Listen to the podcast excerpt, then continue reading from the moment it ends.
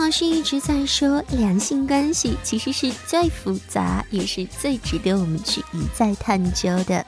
而两性关系当中有一些事实，其实我们并不知道。没有关系，今天啊，苍老师一一为你们揭秘。首先，我要告诉各位那些热衷于看色情图片的男士们，知道吗？你们跟那些不爱看色情图片的男人比起来，脑容量会变得更加小，并且大脑当中奖励和激励反应有关的纹状体区域也会缩小。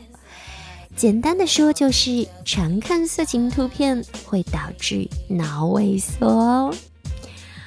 还有调查显示，所有的单身男子都会看色情片，基本上每周大概观看色情片三次，而且平均时长是四十分钟，百分之九十是通过网络观看。当然，这可不表示恋爱中的男人就不看色情片。恋爱中的男人每周看色情片大概是一点七次，平均时间为二十分钟。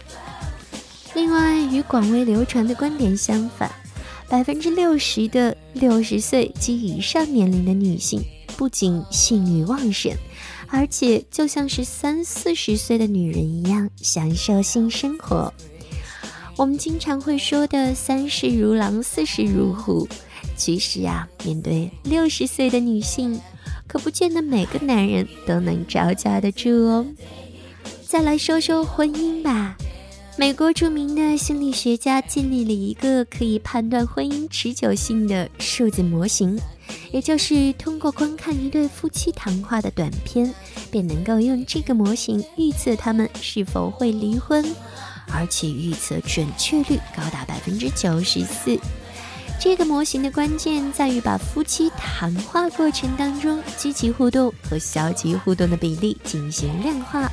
如果比例小于五比一，婚姻就会遇到问题。而在婚姻当中，除了性爱之外呢，你的人是什么样子的，对婚姻也有决定性的影响。比如说，你的信用如何？信用评分越高的人，越有可能成为一位好的伴侣哦。因为他可以全心全意地投入到爱情中，并去保持忠贞。所以呢，在找自己的另一半的时候，不妨看看对方的信用状况。信用状况越好，你跟他在一起就越有可能得到幸福。除此之外呢，感激也是美满婚姻的一大关键要素了。夫妻两个人经常互道感谢，不仅有助于维持婚姻关系，还能帮助夫妻度过矛盾期。最后要说的是跟食物有关的，男性有着某些特殊的神经元，让他们在进行性行为的时候能够克制住寻找食物的冲动，而女性则没有这种神经元，所以女人往往会选择食物而不是肉体上的欢乐。另外，饥饿容易让人变得暴躁易怒，所以当两个人其中一方处于饥饿状态，那争吵冲突就会被最大化。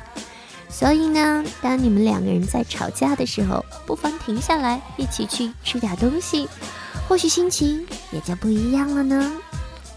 怎么样？这些两性关系中的小秘密，你们是否都知道了呢？跟着苍老师学做好情人，我们今天就说到这里啦，拜拜。